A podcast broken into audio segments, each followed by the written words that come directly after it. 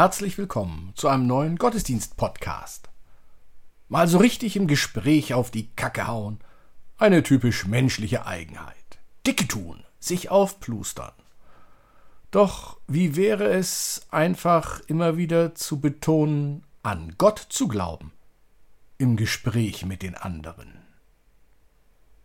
Irina Matschenko, Olga Burmeister, Kirsten Ahrtal und Christine Rauterberg tragen ihren musikalischen Teil dazu bei. Christoph Marsch-Grunau und Robert Vetter bringen ihre Texte ein.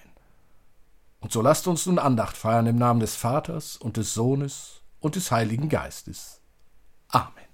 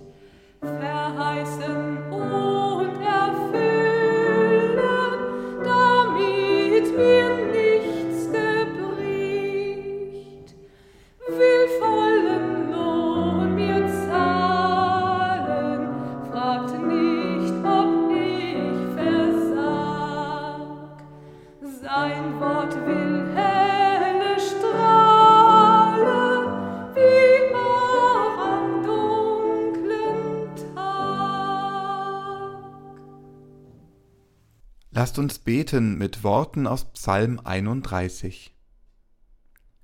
Wie groß ist deine Güte, Herr, die du bewahrt hast denen, die dich fürchten, und erweisest vor den Menschen denen, die auf dich trauen. Du birgst sie im Schutz deines Angesichts vor den Rotten der Leute, du verbirgst sie in der Hütte vor den zänkischen Zungen. Gelobt sei der Herr, denn er hat seine wunderbare Güte mir erwiesen in einer festen Stadt. Ich sprach wohl in meinem Zagen, ich bin von deinen Augen verstoßen. Doch du hörtest die Stimme meines Flehens, als ich zu dir schrie. Liebet den Herrn alle seine Heiligen, die Gläubigen behütet der Herr und vergilt reichlich dem, der Hochmut übt. Seid getrost und unverzagt alle, die ihr des Herrn harret. Er sei dem Vater und dem Sohn und dem Heiligen Geist, wie es war von Ewigkeit zu Ewigkeit. Amen. Lasst uns beten. Gott, du willst, dass wir leben, so ist's uns gesagt. Gib uns wache Sinne, die Zeichen deiner Güte nicht zu übersehen und dem Leben weiten Raum zu geben. In uns und vor den anderen durch Christus, den Herrn im Heiligen Geist. Amen.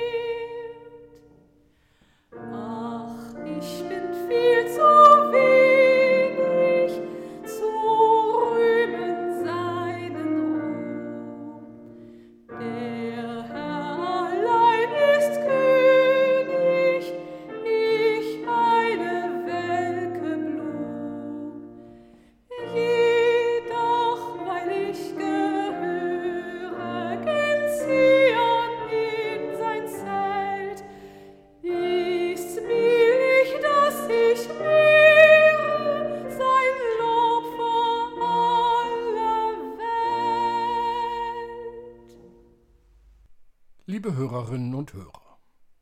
Drei Jungs auf dem Schulhof streiten sich. Bisher ging es darum, wer von ihnen am höchsten klettern, am weitesten spucken oder das frechste Gesicht machen kann. Mit der Zeit sind ihnen die Möglichkeiten ausgegangen. Ihnen fällt nichts mehr ein, wie sie sich persönlich profilieren könnten. Doch dann ging es plötzlich darum, wer den brutalsten Bruder und die eleganteste Schwester hat. Und schließlich greifen die Streithähne zum letzten Mittel. Wessen Vater weist die imponierendste Gestalt auf? Mein Papa, so der Erste, ist so dick, der wird bloß Kalli, wie Rainer Kallmund gerufen. Das ist doch gar nichts, hält der Zweite dagegen. Meiner ist viel dicker. Seine Freunde nennen ihn nur Buddha. Pft, macht da der Dritte. Was soll das denn Besonderes sein? Wenn mein Vater wo reinkommt, machen die Leute ganz große Augen und sagen Allmächtiger. Ja, dick auftragen, das ist ein Sport. Auch in der Werbung finden wir dafür viele Beispiele. Einige erinnern sich, mein Pferd, mein Haus, mein Boot und so weiter. Eine Automarke, deren Autos günstiger sind, hat auch mal den Spieß umgedreht und sagte den Besitzern der teureren Marken nach, sie würden unter Statussymbolen leiden, also psychisch krank sein, sozusagen verrückt. Auch nicht nett. Um das sich rühmen, um das dick auftragen, um das sich hervortun, geht es auch in den zwei Versen des Jeremia-Buches. So spricht der Herr. Ein Weiser rühme sich nicht seiner Weisheit, ein Starker rühme sich nicht seiner Stärke, ein Reicher rühme sich nicht seines Reichtums, sondern wer sich rühmen will, der rühme sich dessen, dass er klug sei und mich kenne, dass ich der Herr bin, der Barmherzigkeit, Recht und Gerechtigkeit übt auf Erden. Denn solches gefällt mir, spricht der Herr. Aha. Rühmen an sich ist nicht schlecht. Dick auftragen ist also gut. Es kommt wie immer darauf an, was dick aufgetragen wird. Und Jeremia sagt im Auftrag Gottes, ruft es ruhig laut heraus, dass Gott der Herr ist. Das kann gar nicht dick genug aufgetragen werden. Wenn wir Gott rühmen, ihm die Ehre zuteil werden lassen, dann wird es gleich ein bisschen angenehmer hier auf Erden. Warum?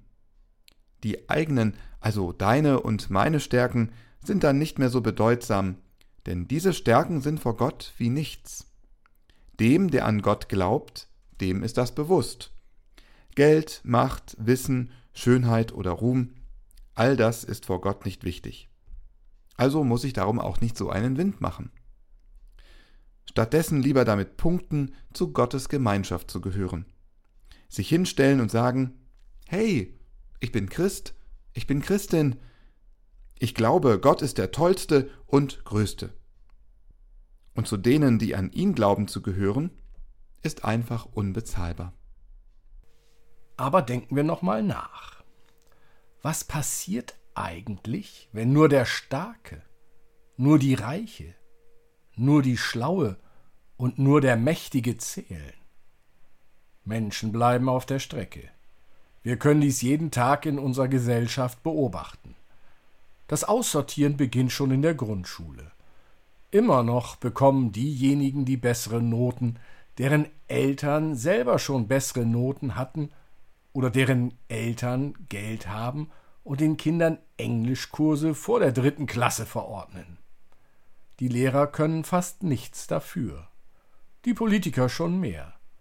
Denn noch immer wird wieder besseres Wissen an zu großen Klassen festgehalten. Noch immer werden zu wenig Lehrer und Lehrerinnen beschäftigt.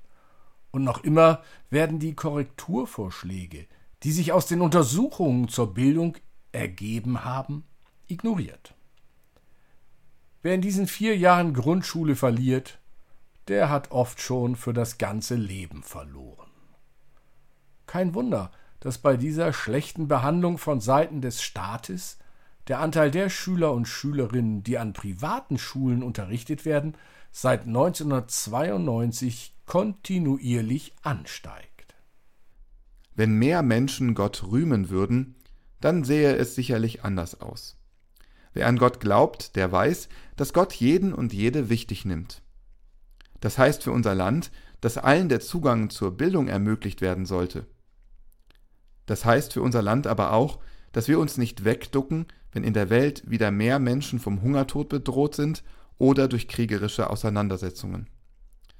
Wenn wir wirklich Gott rühmen wollen, dann kann ein Satz wie dieser Ich gebe nur, wenn es vor Ort bleibt nicht über unsere Lippen kommen.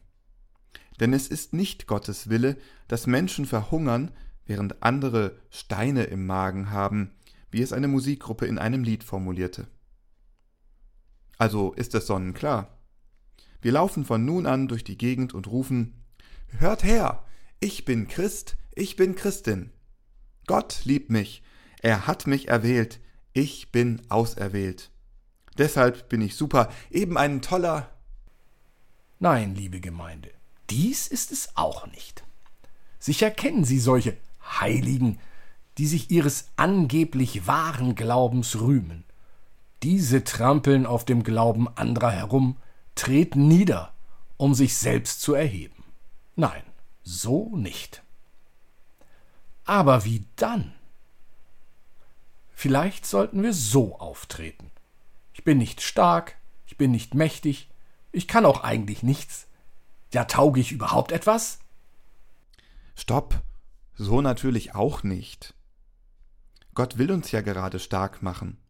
Gott will uns keine Komplexe einreden oder verabreichen.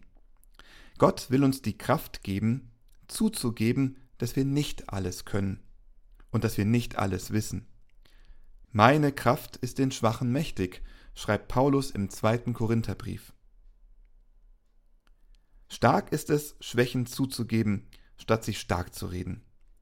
Stark ist es anzuerkennen, dass ein anderer, eine andere etwas besser kann. Das wird möglich, wenn wir Gott glauben und uns seiner rühmen. Gott hat uns in seine Gemeinschaft berufen. Er hat uns erwählt. Darauf dürfen wir uns berufen. Er sagt, ich habe dich bei deinem Namen gerufen, du bist mein. Das gilt für alle Menschen, da ist kein Unterschied zwischen arm und reich, Afrikaner, Araber, Jude oder Europäer, Einheimischen oder Fremden. Wie stark das machen kann, sich als auserwählt zu betrachten, drückt ein weiteres Streitgespräch zwischen zwei Kindern aus. Diese haben sich auf dem Spielplatz heftig gezofft. Und dann will das eine Kind dem anderen den Mund endgültig stopfen. Die Argumente sind sämtlich ausgegangen. Deshalb greift es ganz tief in die unterste Schublade und bellt. Ach, sei du doch ganz ruhig, du hast nichts zu melden, du bist ja nur adoptiert. Nach einer kurzen Überlegung widersetzt sich das andere Kind und antwortet Hab ich doch. Dich haben sie schließlich nehmen müssen aber mich haben Papa und Mama ausgesucht. Amen.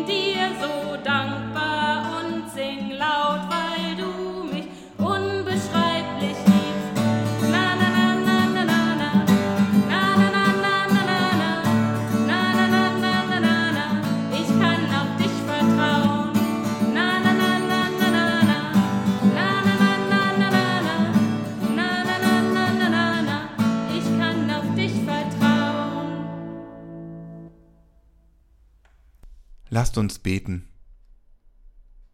Gott, es sind keine Vorzüge da, die du finden könntest, um uns zu deinen Boten zu machen.